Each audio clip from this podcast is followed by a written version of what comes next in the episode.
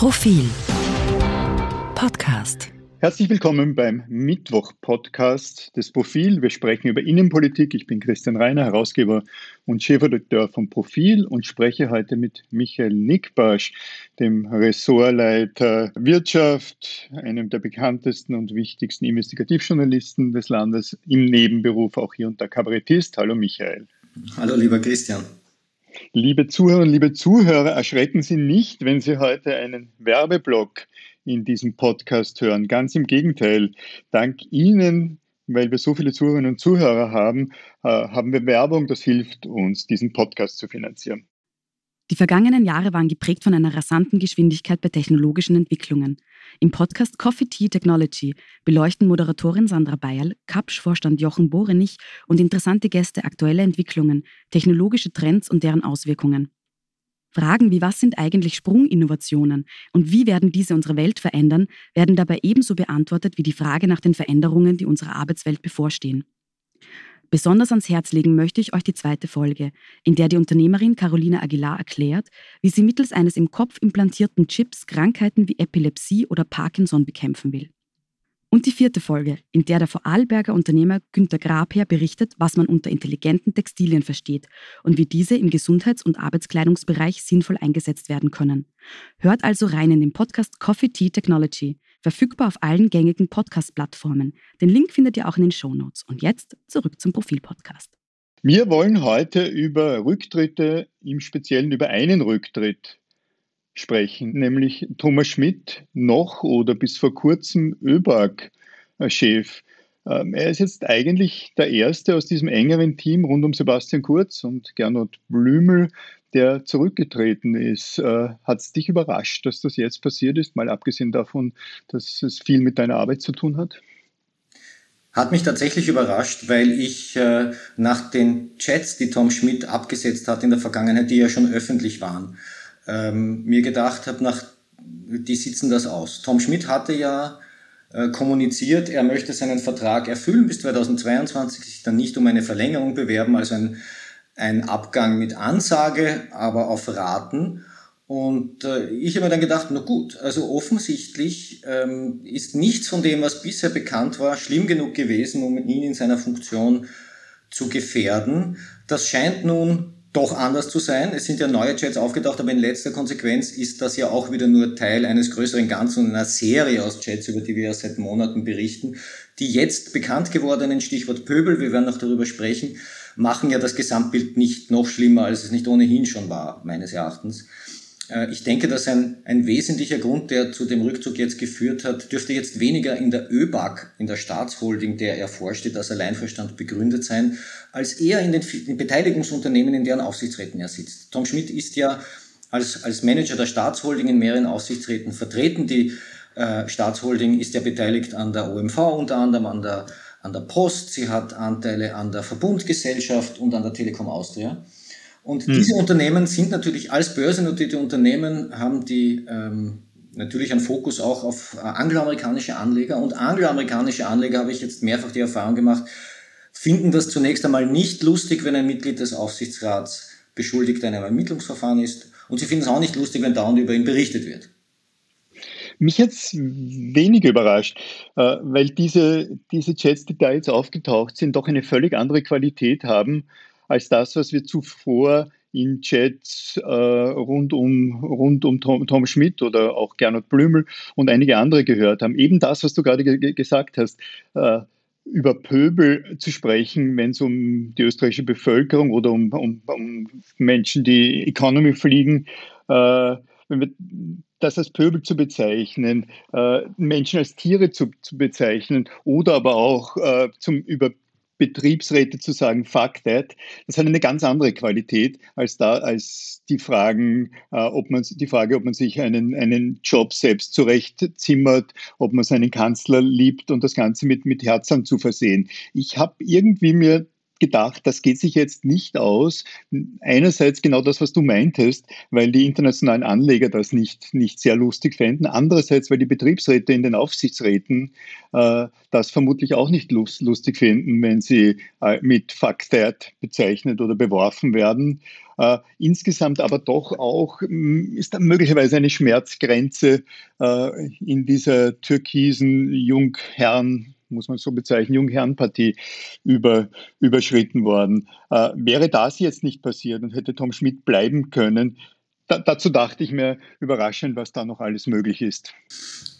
Was ich tatsächlich gar nicht verstanden habe, jetzt strategisch gedacht aus Sicht der ÖBAG, ist, warum man sich dem überhaupt ausgesetzt hat. Wenn Tom Schmidt schon vor Monaten den Rückzug erklärt hätte, dann hätte die weitere Veröffentlichung von Nachrichten eine ganz andere Qualität gehabt, weil er dann schon nur mehr der ehemalige Chef der ÖBAG gewesen wäre. Ähm, so schlägt das ja nicht nur auf die ÖBAG, die Beteiligungsunternehmen durch, sondern letztlich natürlich auch auf seinen Vertrauten, den Bundeskanzler. Das heißt, dass er sich da selber nicht aus der Schusslinie genommen hat, ist mir wirklich vollkommen rätselhaft. Äh, es ist ja vielmehr noch der Eindruck, der ist zumindest bei mir entstanden, ähm, dass da einer an seinem Sessel festhält.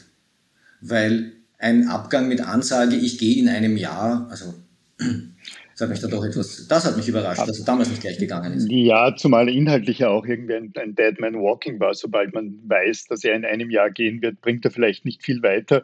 Ich denke, dass die, dass die, die, die Menschen rund um den Bundeskanzler wussten, das würde wie ein Schuldeingeständnis äh, gesehen werden, eben nicht nur für Tom Schmidt und Öberg, sondern auch für äh, den Finanzminister der ihn ja indirekt ausgesucht hat, beziehungsweise den Bundeskanzler, der ihn auch indirekt ausgesucht hat, auch wenn er das äh, bestritten hat im, im wenn es bestritten hat im Ibiza-Untersuchungsausschuss. Umgekehrt habe ich schon durchaus gehört, dass in vielen dieser Beteiligungsgesellschaften oder einen oder anderen Beteiligungsgesellschaft man mit der Arbeit, mit der inhaltlichen Arbeit von Tom Schmidt und mit seinem Engagement durchaus, durchaus zufrieden war. Also das Argument, dass, dass man ihm dann doch wieder gehört hatte, naja, aber aber diese Beteiligungsunternehmen äh, finden, dass er bessere Arbeit macht als viele seiner äh, Vorgänger oder Vorgängerinnen mag ein gewisses Gewicht gehabt haben. Aber insgesamt geht es sicherlich darum, was du ohnehin auch gesagt hast, äh, dass hier jetzt zum ersten Mal aus dem engeren Kreis des Bundeskanzlers jemand gehen muss oder rausgeschossen wurde.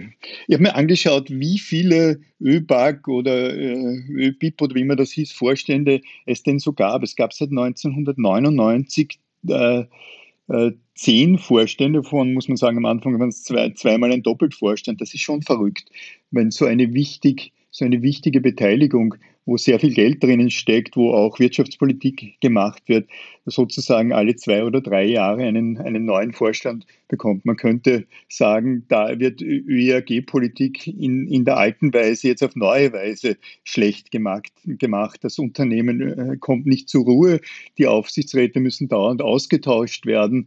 Äh, ganz, ganz schlecht, was Staatswirtschaft da betreibt. Ja, ich finde, ich finde das, das wirklich beschämend, weil die ÖBAG, vormals ÖBIB, vormals ÖIAG, ein, ein ganz zentrales Vehikel österreichischer Wirtschaftspolitik ist. Die ist nicht mehr ganz so bedeutend wie zu Zeiten der verstaatlichten Industrie, aber es steckt viel, viel, viel, viel Steuergeld drin. Ähm, und äh, da erwarte ich mir auch einen verantwortungsvollen Umgang. Was sehen wir in den vergangenen Jahren? Wir sehen parteipolitisch motivierte Postenbesetzungen. Das ist ja nicht nur jetzt Schmidt, ähm, der eine solche war. Das war in der Vergangenheit auch so. Mit wechselnden Regierungen wechseln dann auch die Manager. Äh, da fehlt es dieser ganzen Konstruktion an Kontinuität.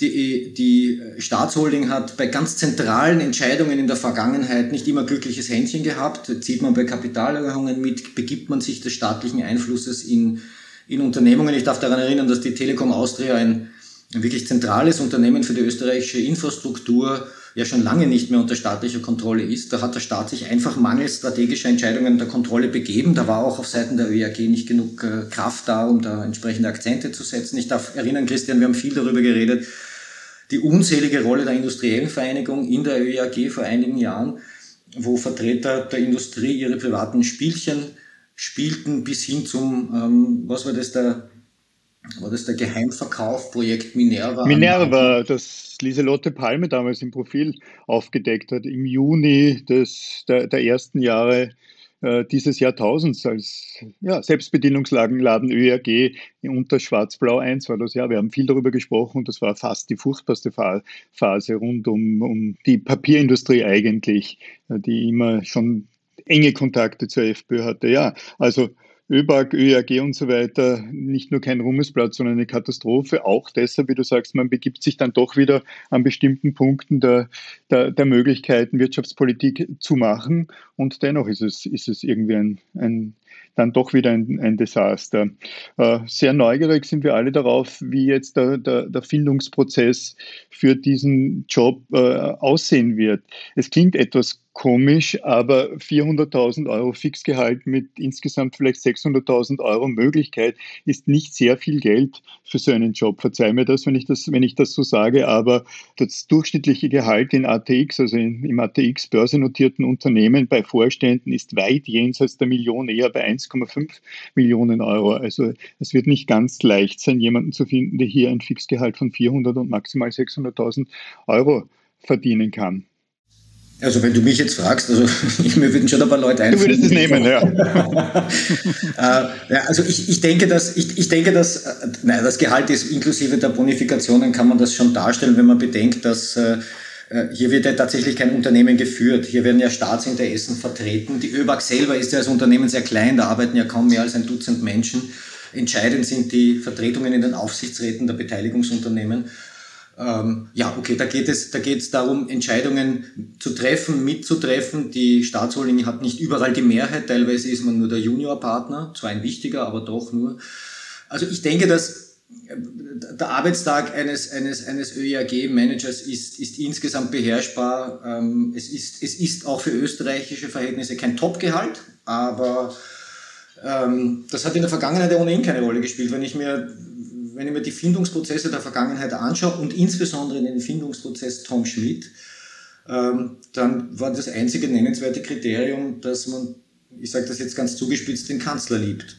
Und äh, das ist ein bisschen wenig für, für ein Unternehmen diesen, dieses Zuschnitts. Ich meine, es schadet wahrscheinlich in diesem Betrieb nie, wenn man den Kanzler liebt, aber ähm, das wird sehr interessant. Okay, damit, damit sinken deine Chancen, falls du dich bewerben äh, würdest um diesen Job.